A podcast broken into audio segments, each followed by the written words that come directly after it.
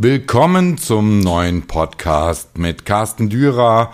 Und wie ich bei meinem ersten Podcast schon gesagt habe, wollen wir uns heute einmal der Labelkultur widmen. Die Welt hat sich beständig verändert, auch die Musikwelt.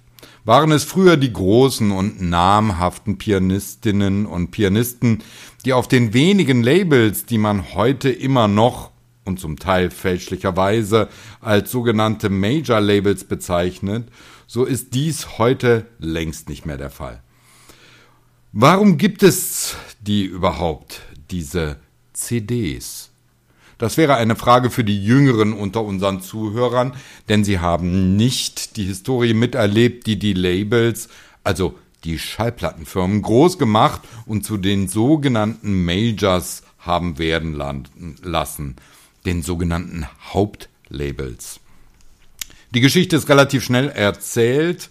Nachdem 1980 die CD-Technologie in Kooperation der Bayer AG für das entsprechende Granulat und der damaligen Schallplattenfirma Philips geboren wurde, stiegen sofort alle großen Labels mit ein. Sony, BMG, EMI und wie sie alle hießen. Nachdem zuvor die Produktion einer Langspielplatte mit dem Schneiden von Bändern recht aufwendig und teuer war, war mit der CD der Grundstein gelegt, dass das Aufnahmeverfahren viel preiswerter vonstatten gehen konnte. Das eröffnete für viele Musiker und Musikbegeisterte, Toningenieure, die bislang nur im Auftrag der großen Schallplattenfirmen gearbeitet hatten, nun die Möglichkeit, selbst Labels zu gründen. Die Digitaltechnik hatte Einzug gehalten und entsprechend war das Schneiden und das permanente Wiederholen von Takes, sogenannten Takes, bis hin zu einzelnen Takten so einfach und preiswert geworden, dass es kein Problem mehr für die Toningenieure darstellte. Und immerhin waren sie ohnehin diejenigen, die sich mit der Technik für das Aufnehmen und die Schnitttechnik auskannten. Schnell gab es etliche kleinere Labels, die auf den Markt kamen. Und das nicht nur in Europa, sondern in aller Welt. Der bis heute anhaltende Siegeszug der CD war gelungen. Kleine Labels hatten nun den Vorteil, dass sie komplette Produktionen mit noch unbekannteren Pianistinnen und Pianisten vornehmen konnten. Auch aus dem Blick des Repertoires hatten sie nun eine Spielwiese vor sich, da sie nicht mehr zwingend all das Repertoire, was schon eingespielt war, wieder einspielen mussten, sondern sie konnten experimentieren. Bestes Beispiel ist vielleicht die Erfolgsstory von dem Label Naxos, dem Label, das der deutsche Klaus Heimann in seiner damaligen Wahlheimat Hongkong gründete. Er hatte die Rechte an unbekannten Aufnahmen erworben und sie als CD-Boxen zusammengefügt.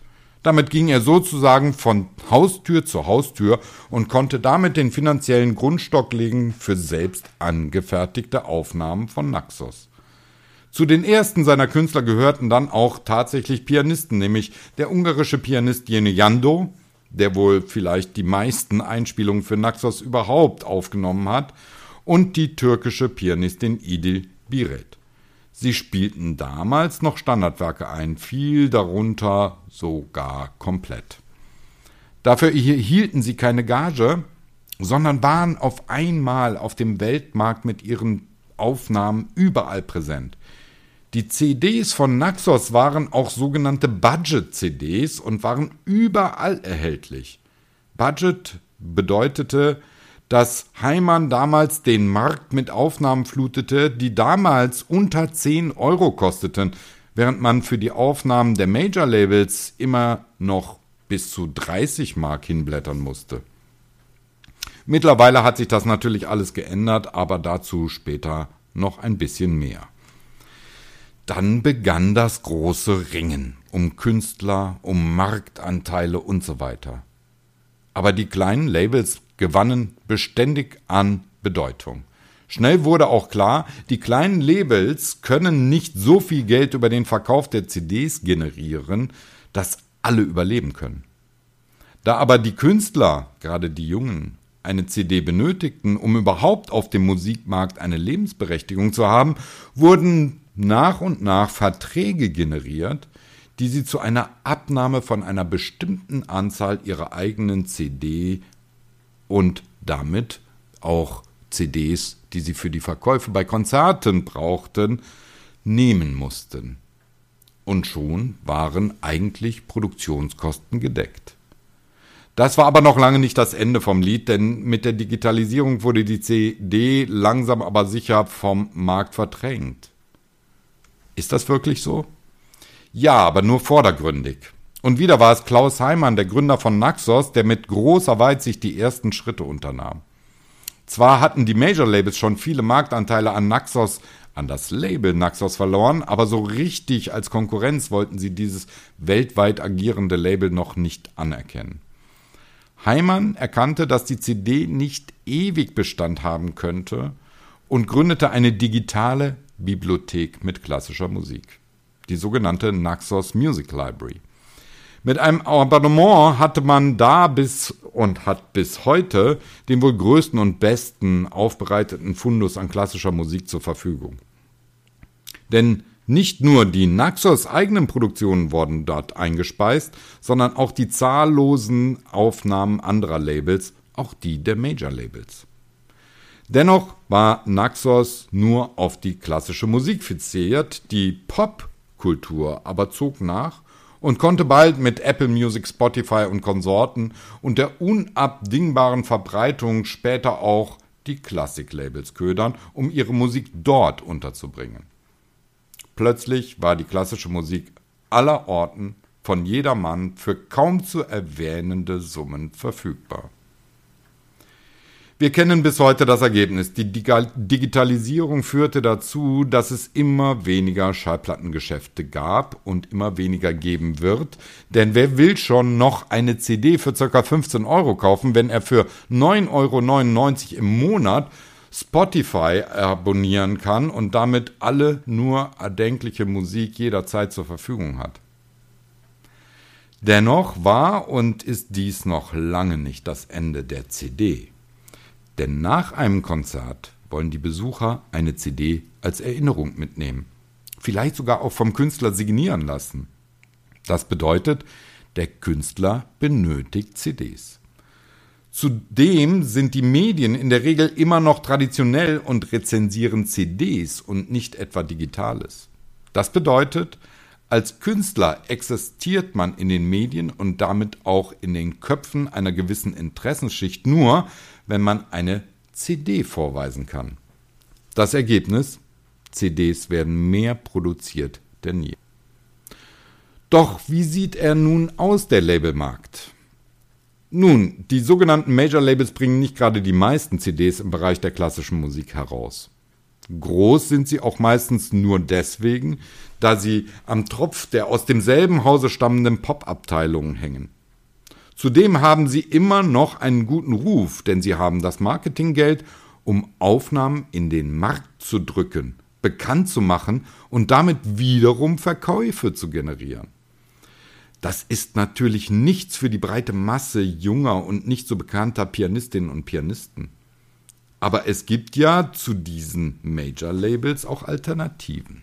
Massenhaft. Und in jedem Land gibt es sie, die sogenannten unabhängigen Labels, wie sie sich selbst nennen. Sie sind meist von Toningenieuren und Tonmeistern gegründet worden und haben sich einen guten Anteil am Markt der CDs erkämpft. Doch natürlich kann man nicht einfach CDs produzieren und in der digitalisierten Welt hoffen, dass man genügend verkauft, um damit auch Geld zu verdienen. Also hat man die Strategie ein wenig verändert. Man lässt den Künstler alles bezahlen. Die Aufnahme, die Abmischung, bis hin zum für die Pressung notwendigen Glasmaster. Die Produktion, also die Anfertigung, die Pressung der CD, nachdem der Künstler natürlich selbstverständlich auch die Fotos und die Texte für das Booklet geliefert hat, wird dann vom Label vorgenommen. Zudem kommen noch die Einpflege in den Katalog und ein wenig Marketing der Labels dazu. Aber dann kommt zudem auch die Künstler noch auf die Künstler noch die Abnahmemenge von CDs hinzu, die sie ja für die Konzertverkäufe benötigen. Das ist dann von Vertrag zu Vertrag unterschiedlich wie viele man abnehmen muss und zu welchem Preis. Aber das Endergebnis ist dasselbe. Das Label hat eine CD für den Katalog, die eigentlich voll vom Künstler finanziert wurde. Jede verkaufte CD des Labels bedeutet eigentlich Gewinn. Ist das ethisch verwerflich? Ist das nicht fadenscheinig, wenn man den Menschen draußen vorgaukelt, dass man als Label eine qualitative Auswahl an Künstlern trifft? Nein, das ist es in, auf keinen Fall. Denn allein durch diese Politik kann heutzutage jeder Künstler eine CD veröffentlichen. Auch Labels, die Vertriebe in aller Welt haben, die eine lange Tradition von mehreren Jahrzehnten aufzuweisen haben, haben ihre Berechtigung an diesem Markt in jedem Fall bewirkt.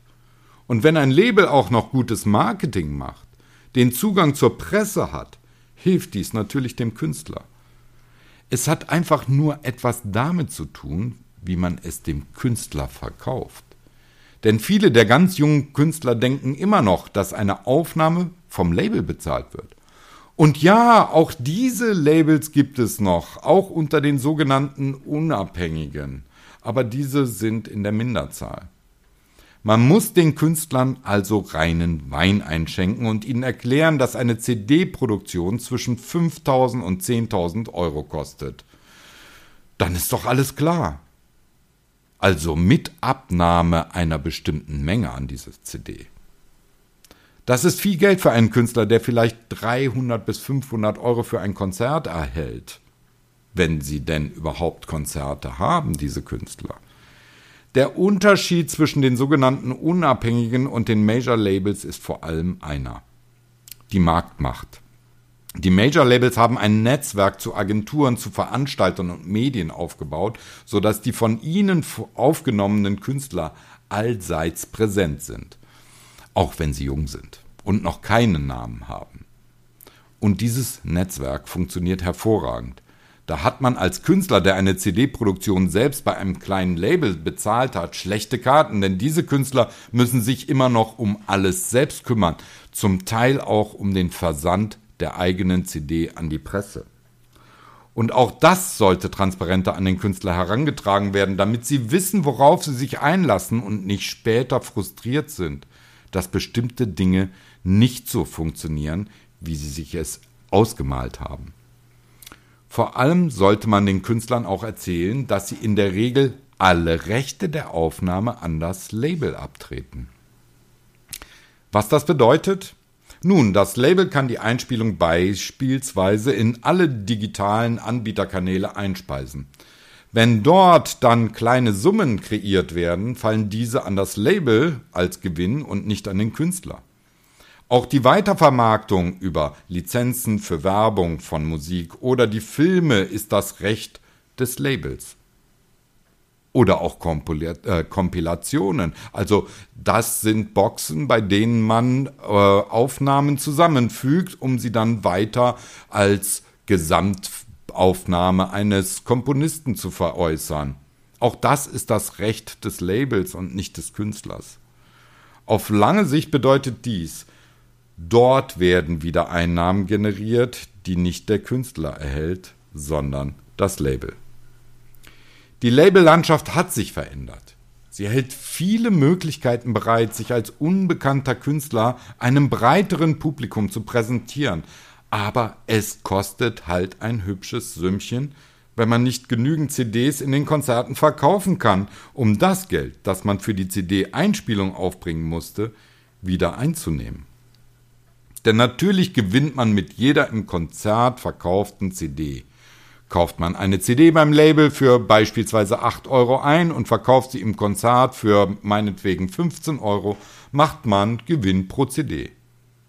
Doch Sie können sich selbst ausrechnen, wie viele Konzerte man geben muss, um all das Geld wieder einzunehmen, das eine komplette Produktion kostet. Und das Witzige ist, wenn man einmal damit begonnen hat, CDs zu produzieren, dann sollte man eigentlich auch dabei bleiben, am besten jedes Jahr eine neue Aufnahme hervorbringen, denn ansonsten wird man leicht vergessen von der Kritik, sprich der Presse oder auch Agenten. Die heutige Labellandschaft bietet viele Möglichkeiten.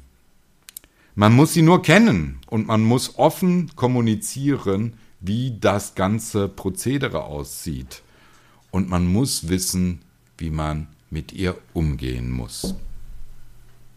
Beim nächsten Mal gibt es dann ein bisschen was über die Ausbildung und das Rad der Ausbildung in der Musiklandschaft und der klassischen Musik und speziell der Pianistenwelt in Deutschland und anderen Ländern.